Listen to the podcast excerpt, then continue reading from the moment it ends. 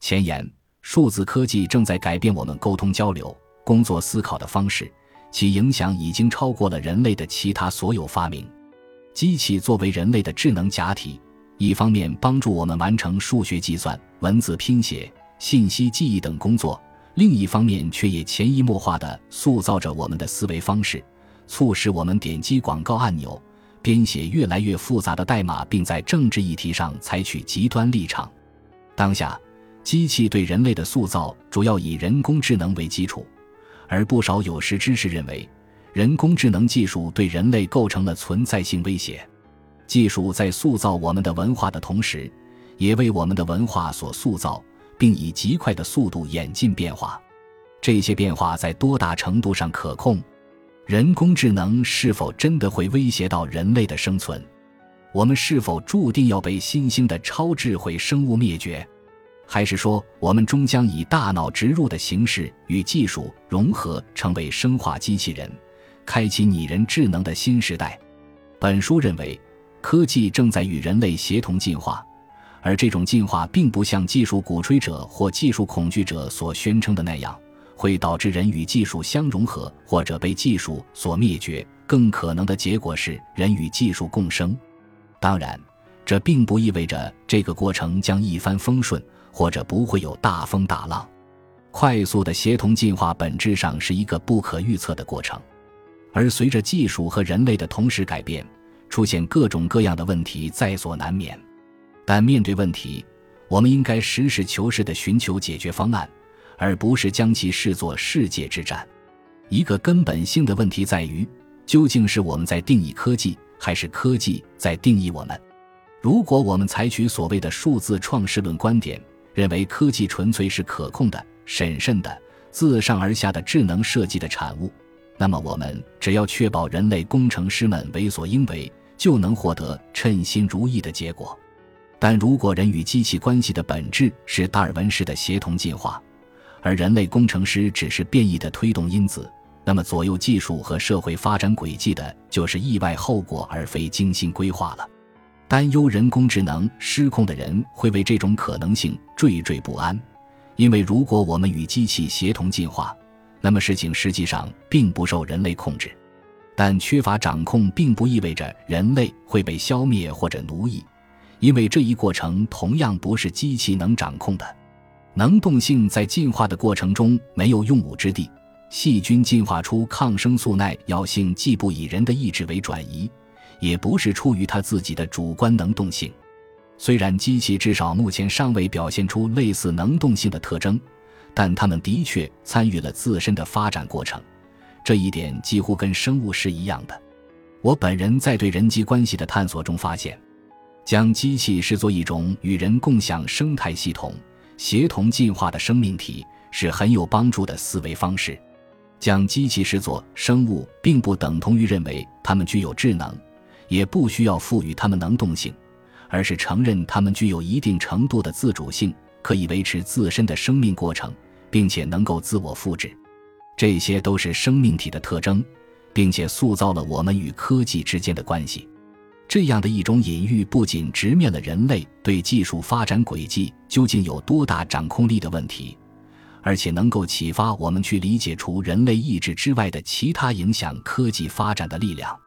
在与别人讨论这个隐喻时，我创造了 LDB 这个术语作为对有声数字体的简称，但使用这个术语可能会造成过度引申。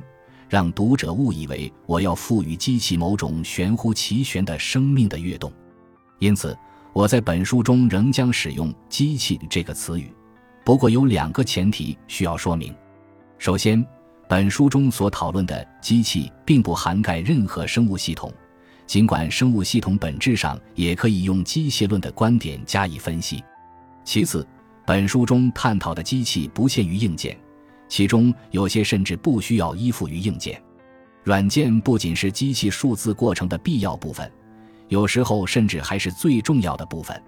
如果我们将机器视作生物，那么软件就是 DNA 和代谢途径。机器的身体由硅和钢铁而非有机分子构成，而机器与其身体之间的关系更大大不同于有机生物与自身躯体之间的关系。尽管如此。机器还是具备很多近似于生物的特征，它们的本质取决于其生命过程，而非材料构成。同样，类似于生物，机器也有生有死。有些机器构造简单，不过几千比特的基因代码而已；有些机器则极尽复杂。有些机器可以做出堪称智能的行为，但大多数机器不能。这一点与生物是一样的。大多数机器生命短暂，有时候甚至不足一秒。同时，也有一些机器的生命可以持续数月甚至数年。有些机器甚至超越了有机生物，有望实现永生。人类可以对周遭的生物施加影响，却不能控制它们。虽然我们可以利用基因工程技术创造出新的微生物或者新的植物品种，但这更像是对自然过程的推动，而非自上而下的智能设计。若能意识到这一点，同样适用于科技的发展，我们便能做出更具智慧的政策决策，更好地预测政策的失灵以及潜在的灾难。与此同时，正如利用生物工程技术制成的疫苗可以影响我们的生理机能那样。数字科技同样影响着我们的思维以及社会和政治的结构。科技带来的信息洪流远远超出了我们的吸收能力。它为我们带来了新的药品、心脏起搏器和体内成像手段，提升了我们的身体健康水平，同时却又威胁到了我们的心理健康。数字科技正在改变我们的经济社会关系和政治结构，从而颠覆人类社会的组织结构。它既消灭财富，又创造着新的财富，既能改善环境，也能破坏生态。它不断地改变着权力结构。机器拥有超越人类的速度、准确性、信息处理和分析预测能力，可以帮助人类更高效地解决问题。但同样的科技也可以用于构建天罗地网的监控，挑拨人与人的关系，借助过滤气泡和回音室形成一个个信息孤岛。进而危及民主的基础。如果我们把机器视作生物，便会发现机器与我们人类创造它们的有机体有很多相似之处。跟我们人类一样，机器会对外界环境的刺激做出反应。它们的反馈可以是与我们对话，向我们派送货物，或者打开我们房间里的暖气。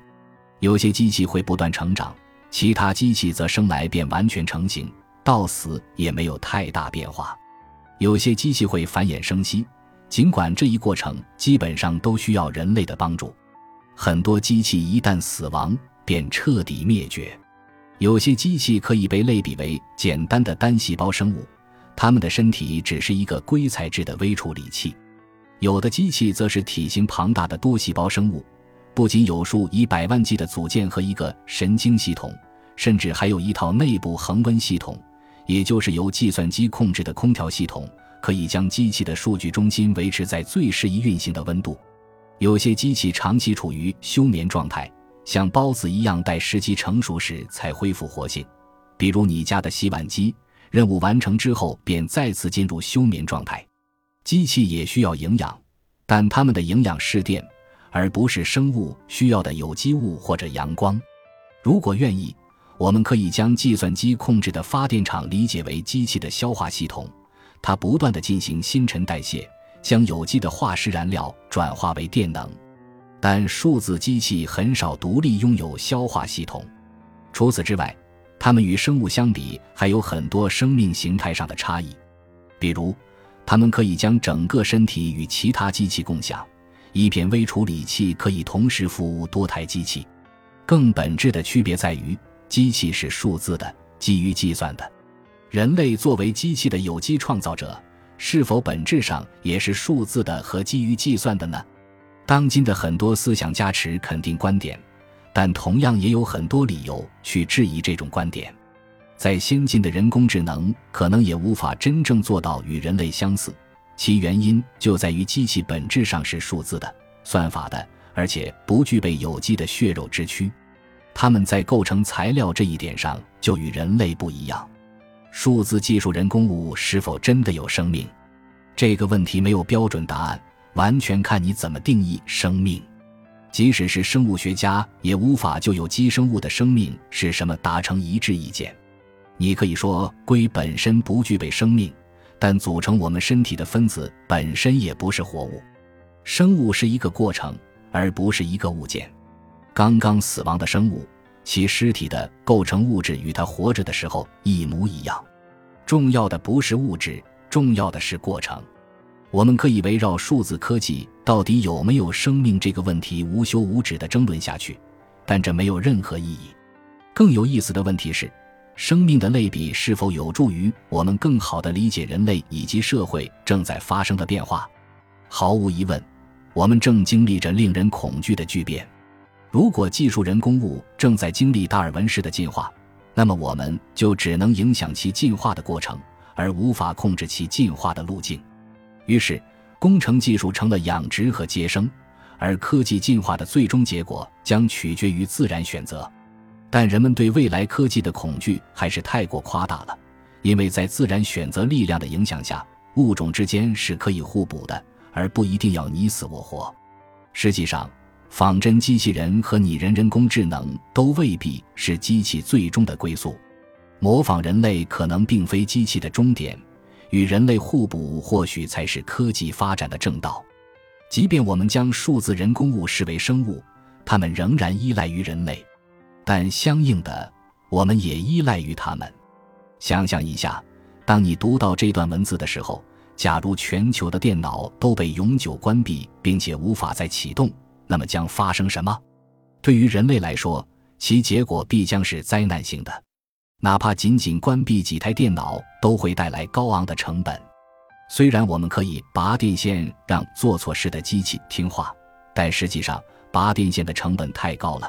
与其说是杀掉机器，不如说是自寻死路。换个角度想象一下，当你读到这段文字的时候，你体内的所有细菌集体死亡。短时间内你可能安然无恙，但过不了多久，你就会病入膏肓。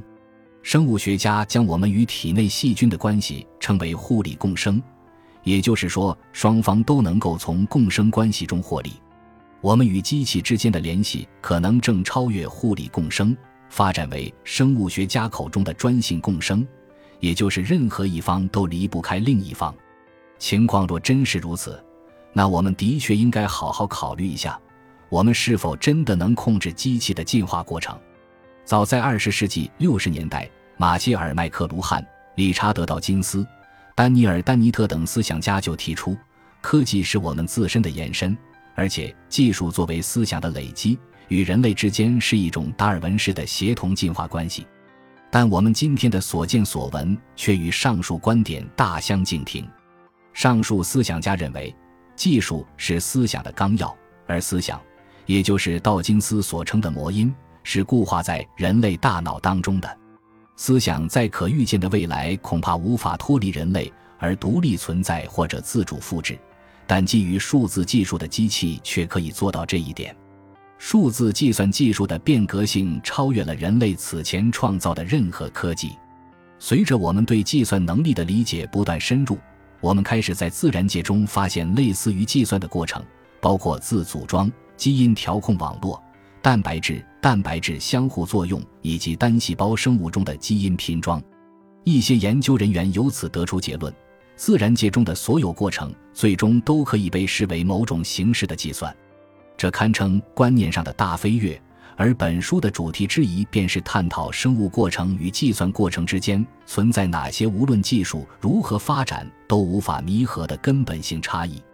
如果人类本身就是一种计算机，那么，或许我们真的迟早会被机器压制，但如果我们不是机器，那么能取代我们的机器也许还没有诞生。然而，这并不意味着我们可以高枕无忧。弗诺文奇、雷库兹维尔、尼克博斯特罗姆和麦克斯泰格马克等思想家都谈到过反馈环路失控的可能。在这种情况下，机器有能力自行设计他们的后代。从而打破与人类的专性共生关系，软件的确会反过来影响软件设计，但这是否意味着人类不过是一台更宏大的机器里的轮齿？毫无疑问，这样的命运已经降临在优步司机的身上，他们执行的只是转动方向盘、踩刹车这类机器暂时还没学会的低级别功能。等待我们的是否真的只有被征服，甚至被消灭？或者我们将继续与科技共同进化，变成面目全非的新物种，甚至与机器发生物理结合，成为生化电子人？不少生物学家相信，像人体细胞这样拥有细胞核的真核细胞，就是从原本截然不同的有机体的共生中逐步进化而来的。这些有机体正是这些细胞以及细胞的细胞核核线粒体的祖先。这个过程可能会在人与机器的融合中再度上演，但对于两种不同的生命形态而言，并非只有你死我活或者合二为一这两条路，互补互助也是一种可能。而且自然界中有很多这样的先例。当今世界人机互补的案例俯拾即是，银行软件每天可以精确可靠地处理几十亿笔交易，方便我们获取日常饮食。即便它并不是我们身体的一部分，我们是否可以，或者说应该将机器视作生命体？这个问题会牵扯出一系列难题。数字人工物是否可以在不借助人类力量的情况下自行存活、复制？它们有着怎样的复制、遗传和变异机制？它们能否匹敌或者超越人类的智能？它们能否具有自我意识，甚至是自由意志？他们应该对自己的行为负有怎样的责任？